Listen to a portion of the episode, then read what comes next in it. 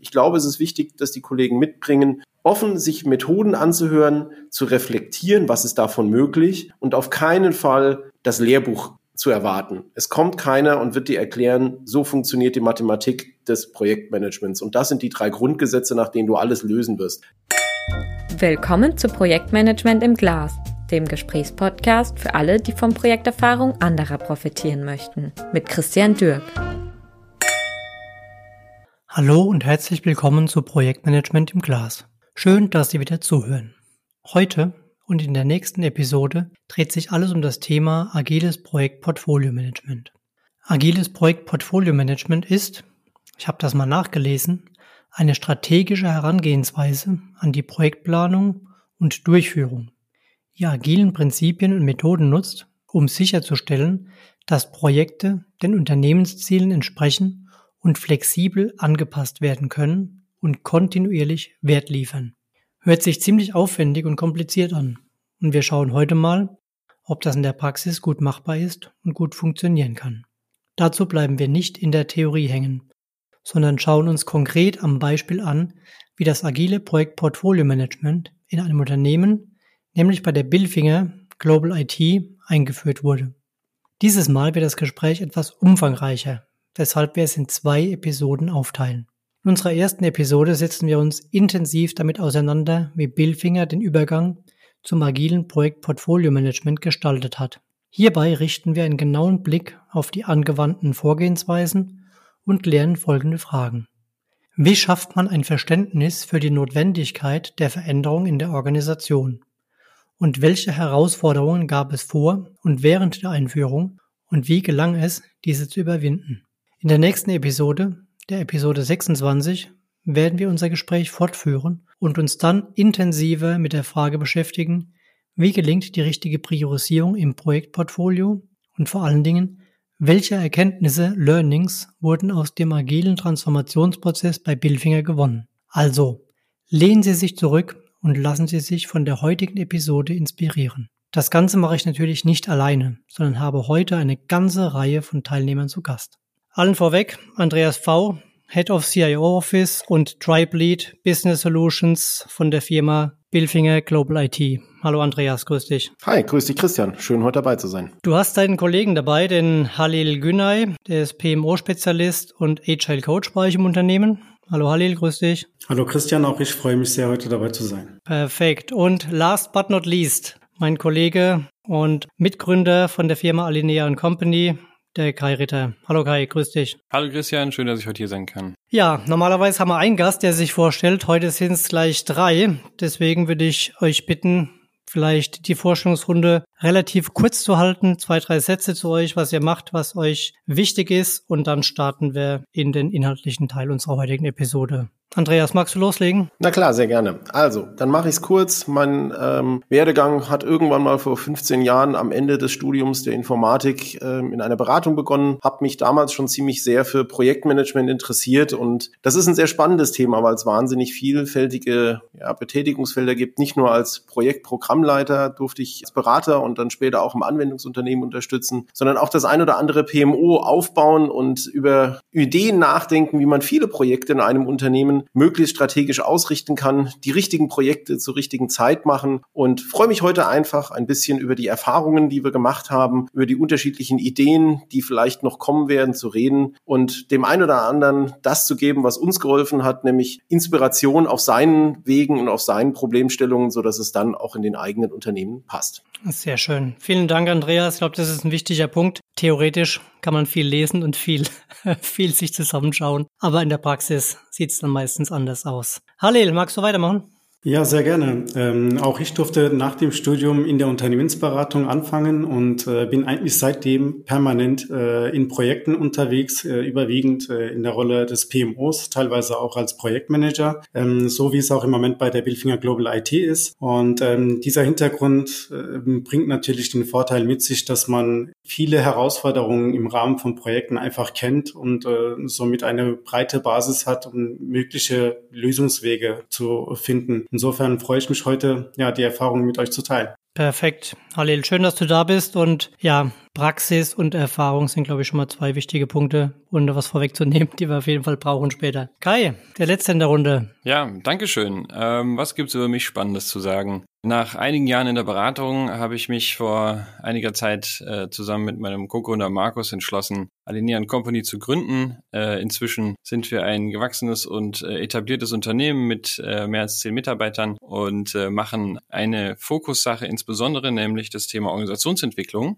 Mit welchem Spin? Mit dem Spin äh, Abläufe in Organisationen zu beschleunigen. Das ist so unser großer Slogan und dazu gehört insbesondere die Fragestellung, wie wir mit Parallelitäten in Unternehmen umgehen. Zum Beispiel, wie schaffen wir ein multiples Projektmanagement, ein Portfolio-Management aufzusetzen und auch durchzuhalten. Und äh, das ist ja der Grund, warum ich heute hier bin und ich freue mich auf die Diskussion. Sehr schön, Kai. Schön, dass du dabei bist und ähm, lasst uns direkt in die, in die Episode starten. Andreas, ihr habt euch ja, boah, wie lange ist das inzwischen her? Vor zwei Jahren, eineinhalb Jahren entschlossen, agiles Projektportfolio-Management einzuführen. Was, was war der Hintergrund? Warum habt ihr das gemacht und wie seid ihr da vorgegangen? Ja, ich glaube, die Reise hat sogar tatsächlich fast schon vor drei Jahren angefangen, als wir die ersten Ideen hatten. Wir wollen unsere Organisation agil umbauen. Also wir wollen von einer klassischen hierarchischen IT zu einer agilen Netzwerkorganisation kommen und da gab es natürlich viele Punkte, über die wir nachdenken mussten und haben uns viele Modelle angeschaut. Aber in dem Zusammenhang haben wir uns natürlich auch die Frage gestellt, was machen wir eigentlich neben den ganzen Betriebsthemen in der IT? Und da waren wir natürlich sehr schnell bei sehr vielen Projekten. Das ist, glaube ich, etwas, das viele IT-Organisationen umtreibt. Äh, und man kennt das ja auch neu äh, in den verschiedenen Bereichen wie DevOps, dass man auch die Entwicklung und den Betrieb immer näher zusammenbringt. Das heißt, Projekte werden immer integrierter in den eigenen Teams auch durchgeführt. Und dabei haben wir uns äh, die Frage gestellt, was läuft eigentlich in unserer Organisation gut? Weil es ist ja nicht immer alles schlecht, wenn man auch mal was ändern möchte. Man kann ja auch auf gutem aufbauen. Hm. Aber wir haben uns auch die Frage gestellt, was müssen wir in einer agilen Organisation einfach anders machen? Was treibt uns an der Stelle? Und natürlich sind es die Iterationen, natürlich ist es die Fähigkeit, auf Veränderungen schnell zu reagieren. Und ich glaube, das ist etwas, das kennen viele, die sich um ein Projektportfolio kümmern müssen. Es kommen immer wieder neue Anfragen, Projekte werden hoch priorisiert, manche werden runter priorisiert, manche werden gestoppt, manche kommen auch ganz neu von oben rein. Und das ist ein sehr schnelllebiger Prozess in unserer heutigen Zeit. Und ich glaube, es war wichtig für uns, dass wir eine Methode versucht haben zu finden, die dem Ganzen Rechnung tragen kann und die gleichzeitig die Organisation auch in die Lage versetzt, zu lernen und zu verstehen, was wir eigentlich gerade tun. Weil ein zweiter Teil, den wir häufig auch erleben, ist, das eine Team weiß gar nicht, was das andere Team macht und kriegt dann häufig irgendwas über den Zaun geworfen. In irgendeinem Projekt braucht man mal eine Unterstützung und das kommt für das andere Team ganz überraschend, ja, völlig aus dem Blauen geschossen, während das andere Team denkt, daran arbeiten wir doch schon seit Monaten. Das muss doch die ganze Welt mitbekommen haben und dieses Gefühl aufzulösen, zu sagen, wo steckt eigentlich bei den anderen der gerade der Fokus drin und was brauche ich an Unterstützung in meinem Team aus anderen Bereichen, damit ich erfolgreich sein kann. Das ist ein wesentliches Kernelement, über das wir uns Gedanken gemacht haben, damit wir einfach in der Organisation mehr Transparenz, aber auch mehr Veränderungsfähigkeit am Ende des Tages wirklich etablieren können. Hm, ja, also ein sehr, sehr wichtiger Aspekt. Ihr habt erstmal kurz, so gut es geht, innegehalten, mal ein bisschen nachgedacht, was gerade rechts und links passiert und ähm, euch dann bewusst auch für diesen Weg entschieden, weil einfach die Mehrwerte entsprechend dann auf der Hand für euch lagen. Halil, wie war das aus deiner Sicht, dieser Prozess damals? So, wie war das aus meiner Sicht? Ich hatte festgestellt zu dieser Zeit, dass die Mitarbeiter insbesondere Bedenken hatten vor dem Hintergrund äh, der agilen Transformation, dass die Arbeit, die ohnehin schwer zu planen ist äh, und, und die damit einhergehende Überlastsituation, dass sich das äh, quasi ähm, weiter verschärfen würde mit der Agilität. Aber die Agilität verspricht ja genau das Gegenteil. Und ähm, da war es natürlich für mich als Agile Coach sehr herausfordernd, die Kollegen davon zu überzeugen, dass wir zu, die, diese Überlastsituation mit den richtigen Konzepten versuchen würden zu verhindern. Mhm. Und äh, das hat uns letztendlich dazu gebracht, uns intensiv auch in diese Richtung Gedanken zu machen. Ja, welche Konzepte können wir im Unternehmen einführen? Durchführen, damit einfach iterativ Arbeit erledigt werden kann, ohne die die Teams zu überstrapazieren. Und äh, spätestens an diesem Punkt sind wir in Berührung gekommen mit Kai. Ja, sehr schön. Das ist man, aber ein sehr schönes Beispiel. Ne? Man, ihr habt euch grundsätzlich Gedanken dazu gemacht und zwar aus verschiedenen, verschiedenen Ecken und Perspektiven ne? und habt eben auch diese äh, Ängste, Nöte oder Bedenken der Kolleginnen und Kollegen, die tagtäglich mit diesem Prozess noch arbeiten, sehr ernst genommen und habt die eben dann auch mit in diesen ja, Konzeptionsprozess äh, mit reingenommen. Ja. Kai, irgendwann war dann der Andreas bei dir oder der Halil und hat gesagt, ich habe da mal ein Thema, ja. Genau, an die Tür geklopft. Hm. Nein, äh, also ja, ähm, äh, dazu äh, eine Sache. Äh, das ist äh, eine, eine Situation, in der ich immer wieder äh, Kunden treffe, die in dieser Situation stecken, insbesondere die Furcht, Agilität bedeutet, wir haben keine Planung mehr, wir haben keine Planbarkeit mehr. Manchmal wird sogar Agilität mit Nichtplanung gleichgesetzt, was vollkommen vollkommen unsinnig ist, muss ich hier mal ganz laut sagen. Im Gegenteil, Agilität bedeutet eigentlich stetige Planung, permanente Planung und immer wieder Umplanung. Und äh, das war so ein bisschen der, der zentrale Punkt, den ich äh, in den ersten Gesprächen, glaube ich, versucht habe rüberzubringen. Die zweite Situation ist, die Kunden, äh, ich glaube, das war auch bei euch so, häufig haben, ist die Situation, dass für die Planung äh, Ressourcenallokation, Ressourcenplanung notwendig ist und häufig keine solide Transparenz darüber besteht, wer genau arbeitet eigentlich an was und mit welcher Kapazität. Es gibt immer ganz, ganz viele Listen und die sind mit dem Feierabend eigentlich schon wieder nicht mehr aktuell, weil es eben theoretische und hypothetische äh, Werte sind, die dort eingegeben werden. Und in der Excel sieht das dann immer alles gut aus, aber in der Arbeitsrealität des Mitarbeiters ist es oft eben nicht so und dementsprechend führt das zu Verzögerungen und steht eine Beschleunigung von Umsetzung im Wege. Und deswegen, ich will mal noch nicht zu viel verraten, es kommt sicherlich noch, haben wir uns gemeinsam überlegt, wie wir diese Intransparenz äh, methodisch besiegen können und wie wir gleichzeitig es schaffen, dem stetigen Planungszyklus äh, der eigentlichen agilen DNA Rechnung zu tragen. Und das haben wir zusammen äh, umgesetzt und als allererstes mal in einem Workshop mal aufklabustert, um darüber überhaupt mal Klarheit zu haben mit allen Beteiligten. Kommen wir gleich zu, Kai. Finde ich gut. Also Workshop als Auftakt vorab vielleicht. Was hat es denn gebraucht, um so ein Thema in der Organisation wirklich dann zu starten? Waren es diese Gedanken, waren es diese, diese Vorteile, die man rausgearbeitet hat, die man vielleicht auch aufgeschrieben hat, die man gegenüber dem Vorstand kommuniziert hat? Was waren die Voraussetzungen dann, um den Prozess tatsächlich auch zu starten, auch mit externer Unterstützung in dem Fall für den Workshop?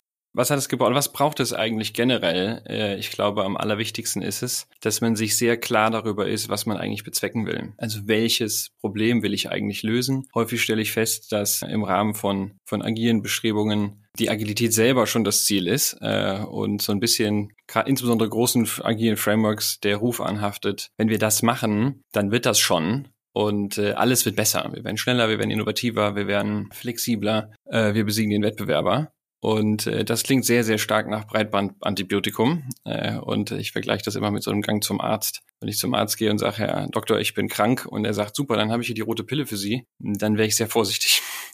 In der Regel geht es also darum, was genau tut weh. Und wenn ich weiß, was genau weh tut, dann kann ich Hypothesen darüber ableiten, woher dieser Schmerz kommt. Und dann kann ich Maßnahmen einleiten, um diesen Schmerz zu lindern. Und genau das ist ganz zentral, glaube ich, in so einem Auftakt, dass wir wissen, was genau haben wir eigentlich für ein Problem? Was hält uns auf? Was kostet uns Geschwindigkeit? Was wollen wir lösen? Und dann können wir in den Methodenschrank greifen und überlegen, was dazu passt. Und ganz genau so haben wir es gemacht. Und dazu hat insbesondere dieser Auftakt-Workshop äh, geholfen. Mhm. Okay, Andreas, guck mal in deine Richtung. Wie habt ihr den Workshop denn vorbereitet und auch entsprechend gestafft? Ja, wer war da dabei? Wer hat daran teilgenommen? Also ich glaube, wir haben in der Organisation uns genau die Fragen vorher gestellt, über die der Kai gesprochen hat. Was brauchen wir in einer IT-Organisation wie Billfinger, die ja erstmal als Industriedienstleister jetzt nicht am Markt mit großen IT-Produkten unterwegs ist, sondern wir uns um die Unterstützung der internen Fachbereiche und aber auch der operativen Einheiten kümmern. Und wir haben uns in dem Workshop natürlich die Frage gestellt, was wollen wir damit erreichen? Und in der gesamten agilen Transformation haben wir es geschafft, eine Mischung zu etablieren aus Marktkonzepten, marktüblichen Konzepten. Ja, da gibt es die ganzen Methodenbibeln von Safe über Scrum, über äh, Lean und so weiter. Und gleichzeitig immer wieder zu reflektieren, brauchen wir das? Ist das eine Lösung für uns? Um es in Kais Worten zu sagen, passt die Therapie auf unser Problem? Ja, oder therapieren wir eigentlich das Falsche? Weil wenn ich das Bein trainiere und der Arm tut weh, dann kann ich zwar höher springen, aber mit dem Arm wollte ich doch was anderes machen. Und an der Stelle, glaube ich, haben wir es geschafft, immer wieder uns zu hinterfragen, was können wir uns denn tatsächlich an Problemen annehmen? Und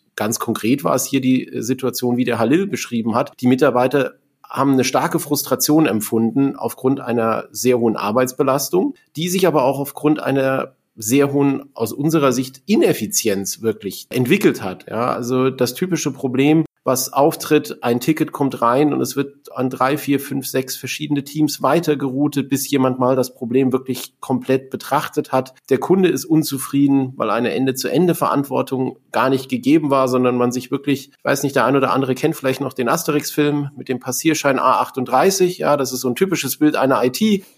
Man läuft durch das Gebäude, versucht Hilfe zu finden und am Ende kommt man als Wahnsinniger unten wieder raus. So schlimm war es natürlich bei uns noch nicht, aber die Gefahr lag auf dem Tisch und am Ende haben wir uns die Frage gestellt, was macht ein Unternehmen eigentlich zukunftsfähig? Was brauchen wir in einer sehr schnelllebigen, sich entwickelten Welt? Wie können wir unsere Reaktionsgeschwindigkeit und unsere Anpassungsfähigkeit nach vorne gerichtet deutlich verbessern. Und so war die Idee auch zu diesem Workshop mhm. entstanden für das konkrete Problem, wie planen wir eigentlich unsere Projekte? Was machen andere, wenn sie das tun? Und das hatte einen ähm, breiten Rückhalt auch in den unterschiedlichen Teams gehabt. Da waren Kollegen dabei, die sehr betriebsorientierte Aufgaben in ihren Teams wahrnehmen. Da waren Kollegen dabei, die haben einen hohen Projektanteil in ihren Teams drin gehabt. Für die haben eine ganz andere Planungsbasis da war. Wir haben natürlich den Halil mitgenommen als äh, PMO-Experte. Wir haben aber auch den ein oder anderen Management-Kollegen mitgenommen, der immer wieder Entscheidungen treffen muss, um zu sagen, wem gebe ich jetzt Vorrang? Wer hat die Priorität? Und wie möchte er das überhaupt entscheiden? Ja, ist das der, der am lautesten schreit? Ist das der, der am häufigsten abends um halb zehn noch anruft, äh, weil der Kunde Ärger macht? Oder habe ich eine andere Messgröße? Habe ich nicht irgendeine Art von wirklicher guter Bewertung, mit der ich das Thema dann auch besser abschätzen kann? Und so kamen wir zu diesem Workshop mhm. und ähm, ja, Halil, vielleicht hast du noch zwei, drei äh, Ideen dazu, wie wir dann die Gruppe auch wirklich gefunden haben. Genau, also ich würde gerne auf dieses Spannungsfeld kurz eingehen. Ja, was war unser Hauptproblem und was war die Herausforderung, die wir gemeinsam lösen mussten? Wir hatten plötzlich Mitarbeiter, die sich in einer agilen Organisation gefunden haben. Es gab keine Vorgesetzten mehr im Sinne von, ich sage dir, was du zu leisten hast und du hast dem zu folgen, sondern wir hatten plötzlich Service Owner, die Services verantwortet haben und die auch die Entscheidungshoheit über ihre jeweiligen Backlogs hatten. Diese haben aber das Problem oder die Herausforderung gehabt, dass sie nicht nur die Arbeit entrichten mussten, die in den Backlogs enthalten sind, sondern die mussten auch teamübergreifende Arbeiten erledigen, Abhängigkeiten zu anderen Projekten, anderen Teams, was zugerufen wird. Und ähm, ja, die äh, Herausforderung war einfach, nach welcher Priorität nach welcher Logik sollte ein Service Owner vorgehen und die Arbeit für die jeweilige Iteration planen. Mhm. Genau an diesem Punkt haben wir angesetzt. Wir haben nämlich ähm, das Thema im Unternehmen, wir sind ein interner IT-Dienstleister, wir haben ganz viele Betriebsaufgaben und wir haben Projekte und beides in den jeweils gleichen Teams. Und dies zu vereinbaren, war und ist nach wie vor extrem schwierig gewesen. Mhm. Ja, das ist sehr nachvollziehbar, finde ich äh, plausibel. Kommen wir mal zu dem Workshop, Kai. Was muss ich mitbringen, wenn ich ähm, so einen Workshop machen möchte? Jetzt eben verstanden und gehört von, von Andreas. Wir haben verschiedene Vertreter aus der Organisation mit unterschiedlichen Bedürfnissen auch an diesen Prozess, ne, an die Ergebnistypen dieses Prozesses. Was, was brauche ich noch als Vorbereitung? Brauche ich da eine Projektportfolioliste eine Projektliste? Brauche ich da ein Ressourcengebirge oder wie muss ich mir das vorstellen? Nein, nein. Also im Workshop geht es erstmal darum, möglichst viele, viele verschiedene Perspektiven vielleicht auf die Situation mitzubringen. Das äh, hat das Team sehr gut gemacht. Es war also jetzt nicht nur seit dem Management da, sondern es gab verschiedene Rollen, die im Rahmen der Projektaufsatzes und der Projektumsetzung involviert waren. Das ist wichtig, weil äh, jeder hat aus seiner Perspektive nochmal eine andere, anderen Blick auf das eigentliche, eigentlich zu lösende Problem. Und man muss vor allem die Bereitschaft mitbringen, mal so ein, so ein Setup zu klären. Also Klarheit äh, zu schaffen, was wollen wir erreichen, was wollen wir nicht erreichen, wo liegt eigentlich das Problem. So, das habe ich zwar vorhin schon mal gesagt, ich sage das aber auch gerne nochmal, weil es unglaublich wichtig ist. Nur wenn ich das klar habe, kann ich auch einen Lösungsansatz dazu finden. Das ist immer der erste Schritt und das äh, können wir in Vorgesprächen abbilden, das können wir auch äh, live im Workshop machen. In dem Fall war das ganz gut, diese Erwartungen zu klären, weil eben verschiedene, weiß gar nicht, wie viel waren wir denn? Acht Personen bestimmt, verschiedene Rollen und Perspektiven dabei waren. Und dann äh, gab es, als erstmal dieser, dieses Grundsetting klar war, äh, gab es dann einen Impuls natürlich, war nicht komplett unvorbereitet fairerweise, äh, zu möglichen, möglichen Methodiken und auch ein paar Referenzen und Beispiele, wie andere Unternehmen diese Situation, die wir jetzt beschrieben haben, gelöst haben, insbesondere die Fragestellung der Priorisierung. Wie kriege ich eigentlich eine übergreifende Priorisierung hin? und die Frage, wie kann ich dann das Doing integrativ planen, ähm, wenn ich viele, viele Projekte gleichzeitig stemmen muss, so dass das eine Projekt nicht die Ressourcen des anderen Projektes abgräbt im gleichen Zeitraum und wir dadurch uns gegenseitig durch diese Parallelität im Weg rumstehen. Ich würde jetzt hier noch nicht ganz detailliert drauf eingehen. Ich glaube, das machen wir ja gleich noch. Mhm. Aber das waren so die drei drei wichtigsten Aspekte, die wir im Workshop beleuchtet haben. Und mitbringen muss man eigentlich nur Perspektiven und, und Interesse und Wille zur Veränderung. Mhm. Ja, was ja doch schon mal auch hier und da, ähm, also aus meiner Erfahrung auch oft erst in diesen Workshops, wenn man sich darauf einlässt, entsteht. Ne? Man hat ja vorher so ja. dieses Bild, ne? ich habe es ja eben kurz angedeutet, ja, ich gehe da hin, bringe meine Projektliste mit, ja, und äh, mein Ressourcengebirge, ja, und dann wird irgendeine Lösung herbeigeführt. Nein, wir sind jetzt locker mal zwei, drei Ebenen Flugebenen auch drüber gewesen, ne? Absolut. Andreas, wie war das denn für die Kolleginnen und Kollegen aus deiner ja, Kundensicht? Also ich glaube, es ist wichtig, was du gerade angesprochen hast, eine Offenheit mitzubringen, auch mal zu reflektieren, auch mal Einhalt zu gebieten. Wir waren bewusst nicht bei uns in den Räumen drin. Wir haben gesagt, wir gehen mal raus. Wir gucken uns mal die Welt von außen an. Wir gucken uns mal andere Ideen an. Und du hattest es vorhin gesagt, es ist im Projektmanagement über nichts nicht geschrieben worden. Es gibt Bücher, Bibeln, ganze Bände voll an, an Theorien, wie das funktionieren kann. Und ich weiß noch, als Halil äh, zu Billfinger kam, da war ich gerade ein halbes Jahr da, hatten wir wahnsinnig viele Ideen, was man alles machen kann. Und der Kai sagte schon das Stichwort Ressourcenmanagement. Also wenn ich die Stunden zusammenzähle, die Halil und ich an dem Thema gearbeitet haben und was für super theoretische Ideen wir hatten, die alle auf dem Papier funktionierten, sie scheiterten an Tag eins, als wir versucht haben, die Kollegen dazu zu animieren, mitzumachen, weil sie einfach nicht funktional waren. Sie waren völlig mhm. überbordet mit Zielen, die wir damit verfolgen wollten wollten, mit äh, Theorie, die dahinter stand. Und es war wichtig in dem Workshop einfach offen zu sein und zu sagen, okay, ich höre mir mal ganz bewusst offen an, was kommt da rein, aber auch zu reflektieren und zu sagen,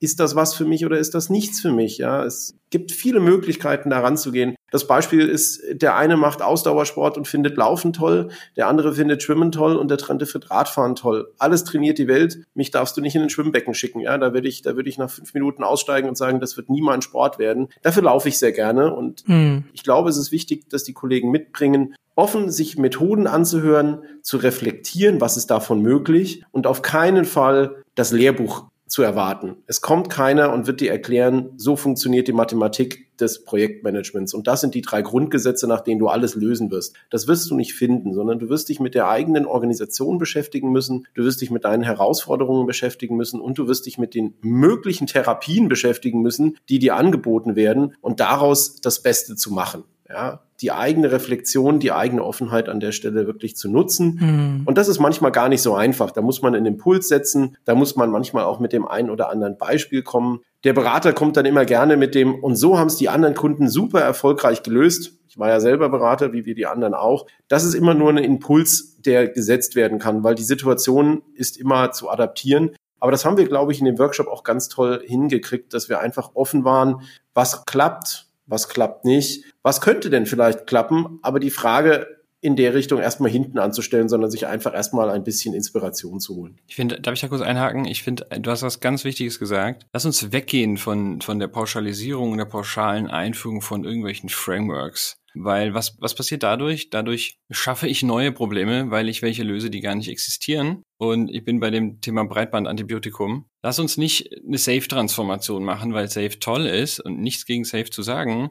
Aber vielleicht ist es einfach eine, mit Kanonen auf Spatzen geschossen für das Problem, was dort liegt, äh, was wir, was wir auf dem Tisch haben. Und genau so war es auch. Wir, äh, ich bin sehr, sehr, sehr positiv wahrgenommen in unserer Zusammenarbeit. Ihr, ihr wart bereit, also die Hebel zu suchen. Was genau hilft mir? Was genau, was lasse ich auch weg, um dadurch, bleiben wir mal in der medizinischen Sprache, einen minimalinvasiven Ansatz zu fahren und dort tatsächlich die Verspannung auszumassieren oder zu lockern, die, die tatsächlich existiert und nicht die Leute zu verwirren, indem wir 200 neue Rollen einführen und, und Release-Trains schneiden und sonst irgendwas. Das ist alles fein, das kann man alles machen. Aber für diese Situation war das völlig overengineert. Das bedeutet also, wie kriegen wir eine Priorisierung hin? Das war die relevante Frage. Und wie kriegen wir die Ressourcenallokation hin? Und da wart ihr offen für. Und das ist total wichtig. Weniger ist manchmal mehr, weil wenn ich so viel und so eine große Theoriebilde im Hintergrund habe, dann befordere ich die Leute. Das führt wieder zu, zu Abneigung, zu Widerständen und dann gewinne ich keine Geschwindigkeit, sondern ich, ich verliere wieder welche in der Umsetzung, weil die Leute sich dann on top nochmal mit Dingen beschäftigen, die man ihnen auch hätte ersparen können. Und das, das wollen wir nicht. Sehr schön, ja. Wir müssen ein bisschen aufpassen, dass wir nicht in, in so eine Richtung Medizin-Podcast abdriften. versuchen wir die Kurve zurückzubekommen zu unserem Thema, ja. Vielleicht zwischendurch ganz kurz ein kleiner Werbeblock. Wenn Ihnen gefällt, was Sie hören, dann hinterlassen Sie gerne kurz eine Bewertung auf Apple Podcasts und abonnieren Sie Projektmanagement im Glas. Vielen Dank für Ihre Unterstützung. Ja, wir haben jetzt verstanden, wie das ganze Thema funktioniert, wie ihr herangegangen seid, aber was natürlich unsere Hörerinnen und Hörer interessiert ist, welche Idee war es denn dann konkret, Halil? Genau, also im äh, Rahmen unseres Workshops zum Thema agiles Portfolio Management äh, wurde eine Slide gezeigt, äh, wo für jede Iteration eine gemeinsame, transparente Vorgehensweise vorgestellt wurde. Das Konzept sah drei Pfeiler vor. Äh, der erste, da ging es um das Was, also sprich, das Management priorisiert, was in der nächsten Iteration umgesetzt werden soll. Daraus kam eine Liste raus und nach dieser Liste sollte sich die Organisation und die Teams entsprechend orientieren. Als zweites kam das Wer und Wann, also sprich, ne, welche Ressourcen sollen an welchen Themen arbeiten. Und hier waren wir ganz schnell bei dem Ritual PI Planning aus dem Safe Framework, das im Raum stand, was wir besprochen haben, was uns als Grundidee gedient hat, äh, was wir im Nachgang, da kommen wir auch sicherlich nochmal zu sprechen, für uns adaptiert haben, ähm, so dass wir in jeder Iteration in den jeweiligen Teams oder untereinander die Abstimmung vorgenommen haben und wer an welchem Zeitpunkt zu welchen Themen arbeiten hat. Und als äh, dritter Pfeiler war die Wall of Defense vorgestellt worden. Da ging es einfach darum, dass das Management die zuvor vorgenommene Priorisierung während der Iteration entsprechend auch nach außen hin verteidigt. Mhm. Also sprich, der Scope für die jeweilige Iteration wird festgelegt, äh, eingefroren und die Organisation wird gegen externe Eingriffe und Einwände quasi geschützt, damit die Teams ungestört an den jeweilig festgelegten Themen arbeiten. Mhm. Hört sich sehr plausibel an, ne? Also was wird gemacht, wer und wann wird's umgesetzt und dann die Wall of Defense finde ich ein schönes Bild, was man sich auch ganz gut äh, merken kann. Andreas, was war denn das Neue an der Idee? Also ich glaube, in jedem dieser, in dieser Dreipfeiler gab es was Neues, was wir so bisher noch nicht gemacht hatten. Also das erste, da hatte der Kai uns sehr gut vorgestellt, wir priorisieren unsere Projekte nach einer gewissen Methodik. Da kann er gleich bestimmt noch was zu sagen. Aber das war neu für uns. Priorisieren war bisher immer, ich habe ein wichtiges Projekt, mein Vorstand möchte von mir, also muss es gemacht werden. Und das war das erste Mal eine Idee, wo wir mit einem so weit wie möglich objektiven Bewertungsschemata versucht haben, einfach eine Reihenfolge hinzukriegen. Das war neu. Und da haben wir uns auch drauf gefreut und ich kann später noch ein bisschen was bei den Erfahrungen sagen. Es war ein steiniger Weg, bis wir da hingekommen sind. Aber das war das Neue in diesem Thema. Wie priorisieren wir eigentlich? Und nicht der Vorgesetzte oder am Ende der Chef priorisiert alles durch, weil er entscheidet. Ja, sondern wir haben das als Gruppe gemacht. Ein wesentliches Element auch unserer agilen Transformation, dass wir eher weg von einer hierarchisch bestimmten, sondern von einer teamorientierten Organisation wollten. Ja. Das zweite, was neu war in dieser Säule, wer macht eigentlich was und warum uns das PI-Planning so gut gefallen hat, ist, dass wir bereichsübergreifend oder jetzt tribe-übergreifend eine Abstimmung vornehmen und sagen, ich habe hier ein folgendes Projekt, ich brauche die Zuarbeit von Team X, von Team Y und zwar mit der und der Priorität in der und der Reihenfolge. Und durch die vorgegebene Priorisierung hatten alle ein gleiches Bild in der Gesamtorganisation ist dieses Projekt wichtiger als das andere Projekt und konnten sich entsprechend sortieren. Das heißt, unsere früheren Teamleiter, jetzt Service Owner, hatten an der Stelle eine transparente Sicht, was ist wichtig in der nächsten Iteration und sie konnten sich gegenseitig auch informieren, welche Projektressourcen brauchen sie dafür, mit wem muss eine Abstimmung erfolgen und der häufig leider erfahrungsbasierte Fall ich hätte doch gesagt, dass du mir in zwei Wochen jemanden schicken musst, der mal für zwei Stunden mir helfen kann. Ausgerechnet der Kollege war dann im Urlaub. Klar. das kennen wir alle. Das passiert dann ganz häufig und schon läuft das eine Projekt aus dem Ruder, weil der andere es gar nicht gewusst hat. Mhm. Und natürlich war der dritte Punkt der, mit dem uns Kai sehr deutlich gezeigt hat, wie das erste und zweite Thema komplett für die Katz ist. Ja, und zwar, wenn wir diese aufgestellte Planung nicht verteidigen. Und jeder kennt das in jeder Organisation. Der Vorstand kommt aus irgendeinem Sales-Meeting mit dem Kunden zurück und sagt, so, alles aufhören. Wir haben jetzt ein neues Projekt. Ab morgen arbeiten wir an Thema X. Jetzt möchte ich nicht immer nur die Vorstände natürlich da kritisieren. Auch viele andere Einflussfaktoren spielen eine Rolle. Der ein oder andere Gesetzgebungsfall ändert sich vielleicht oder andere Themen. Und man muss reagieren. So, und früher war das dann häufig so, dass man dann anfing, sofort die ganze Planung umzuwerfen. Alle fingen an, wieder nach der neuen Pfeife zu tanzen, die jetzt irgendwie geblasen wurde. Und an der Stelle haben wir einfach gelernt, wenn wir kontinuierlich planen und nicht einfach nur einmal planen, dann müssen wir aber auch einen Zeithorizont festschreiben, und das sind so zwei bis drei Monate immer in einer Iteration, wo wir an dieser Planung festhalten und sagen, in zwei Monaten besteht die Chance, alles wieder auf Null zu setzen. Wir können komplett neu orientieren, wenn wir wollen. Aber in diesen zwei Monaten muss schon ein echter Notfall eintreten, also ein echter, echter Notfall eintreten, damit wir unsere Planung in so einem Sprint anpassen. Und diese Wall of Defense hat natürlich sofort bei den Kollegen resoniert. Die haben alle die Bilder gehabt, wo ein Anruf kommt, wo eine E-Mail reinkommt, ab morgen lass alles stehen und liegen und mach was anderes. Und das ist etwas, das hat den Kollegen sehr viel Angst genommen, weil sie gesagt haben, ich muss nicht entscheiden, wie ich diesen Änderungswunsch, ja, äh, um nicht zu sagen diesen Befehl, den ich bekomme, zu ignorieren habe, sondern ich kann zu meinem Management gehen und sagen, guck mal, wir haben hier einen Prozess, ihr habt mir versprochen, das ist stabil und jetzt bitte helft mir auch, diese Planung aufrechtzuerhalten, mhm. bis wir wieder neu planen. Und das waren die drei Elemente, die wirklich neu waren und weswegen das, glaube ich, auch bei uns in der Organisation sofort resoniert hat und das Gefühl entstand, wow, ich glaube, wir haben was gefunden, das gut zu uns passt, das wir einbauen können in unsere Prozesse, die wir vorher so noch nicht hatten und gleichzeitig das auch nicht völlig über akademisch und verwaltungstechnisch uns die ganze Thematik irgendwie explodieren lässt. Ja, sehr schön. Bevor wir gleich dazu kommen, was mich natürlich brennend interessiert, wie es denn dann tatsächlich funktioniert hat. Kai, vielleicht nochmal zwei, drei Sätze zu dem Thema Priorisierung. Wie habt ihr es denn konkret gemacht? Genau, danke. Ähm, Priorisierung, wichtiges Thema. Eins vorab. Viele Zuhörer haben das sicherlich alles mal versucht einzuführen und vielleicht war es erfolgreich, vielleicht weniger. Es gibt immer verschiedene Wege nach Rom. Es gibt verschiedene Formen der Priorisierung. Keine davon ist perfekt. Aber wichtig, und das ist wichtig zu verstehen bei dem Thema Priorisierung, ist, dass sie konsistent ist und dass sie eine Vergleichbarkeit zulässt. Welche Kriterien jetzt, jetzt ganz konkret sind, nach denen man priorisiert, ist eigentlich weniger wichtig, solange es immer die gleichen sind und dadurch sich auch eine konsistente Reihenfolge ergibt. Wichtig, es gibt zwei Dimensionen, immer eine qualitative und eine quantitative. Sehr, sehr viel Hype hat die quantitative erfahren in den letzten Jahren äh, rund um die ganzen Agile-Themen. Da gibt es diverse Formen, wie ich hier eine Quantifizierung ähm, ja, herbeiführen kann. Ähm, WSJF, glaube ich, war, was wir besprochen hatten aus Safe, ist aber nur ein Beispiel. Der Punkt ist, ich kann viele Dinge nicht unbedingt, sollte sie nicht in eine Formel, Formel pressen, sondern ich habe das als Orientierung. Ich habe also eine gewisse Mathematik, da kann ich ein paar Kriterien vergeben und kann dann einen Wert hinten rausbekommen. Wichtig ist, die qualitative Dimension nicht zu vergessen, die man auch an gewissen Rahmenparametern festmachen muss. Und da stellt sich hier wieder die Zielfrage, was ist eigentlich meine Strategie? Was will ich eigentlich tun? Äh, inwiefern finden wir hier einen konsistenten roten Faden, an dem ich überlegen kann, dieses Thema, zahlt das auf meine Strategie ein? Ja oder nein oder vielleicht weniger oder vielleicht mehr als etwas anderes. Wenn ich beides anfange in eine Metrik zu übersetzen, dann, äh, dann kann ich, wenn ich die immer wieder anwende, daraus eine Reihenfolge ableiten, über die ich dann entscheiden kann. Und ich glaube, genauso habt ihr es gemacht. Mhm. Und äh, auch wenn das Überzeugungsarbeit ist und die Entscheider dann oft sagen, ja, was soll ich denn jetzt mich da an so eine Priorisierung halten? Das ist halt alles wichtig. Nein, eine Priorisierung, wo alles Prio 1 ist, ist keine Priorisierung und artet immer in Chaos aus. Und da sage ich immer meinen Lieblingssatz. Agil bedeutet nicht flexibel zu sein und alles auf Prio 1 zu setzen, sondern agil bedeutet Ergebnisse zu erzielen. Und das kann ich immer nur dann, wenn ich den Funnel begrenze von den Dingen, die ich umsetze. Und dafür muss ich priorisieren. Das bedeutet, streitet euch nicht zu lange wie genau die Priorisierungslogik ist, haltet sie lieber durch und stürzt euch in den politischen Kampf, sie aufrechtzuerhalten. Hm, sehr schön, Kai. Das ist, glaube ich, ein, ein guter Merksatz, den wir uns alle äh, nochmal aufschreiben sollten, ja.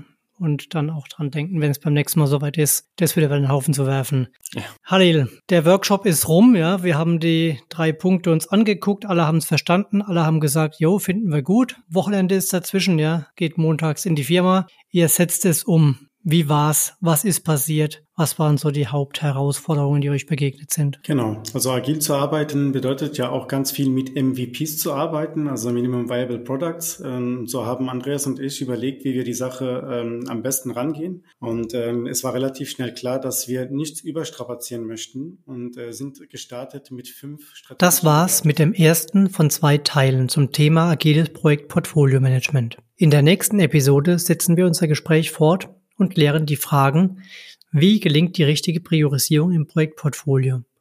Und vor allen Dingen, welche Erkenntnisse, Learnings wurden aus dem agilen Transformationsprozess bei Billfinger gewonnen?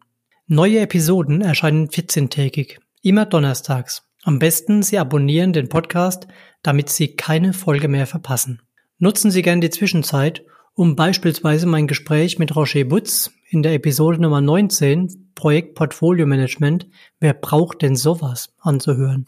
Oder das Gespräch in Episode 8 mit Björn Schieferdecker zum Thema Cherry Picking aus agilen Frameworks, falls Sie diese noch nicht kennen. Haben Sie Fragen oder Themenvorschläge für die nächsten Episoden? Dann senden Sie uns gerne eine Nachricht an podcast.corivus.de. Machen Sie es gut. Wir sehen uns im nächsten Projekt oder wieder hier im Podcast. Der Podcast wurde Ihnen präsentiert von Corivus. Wir drehen Projekte.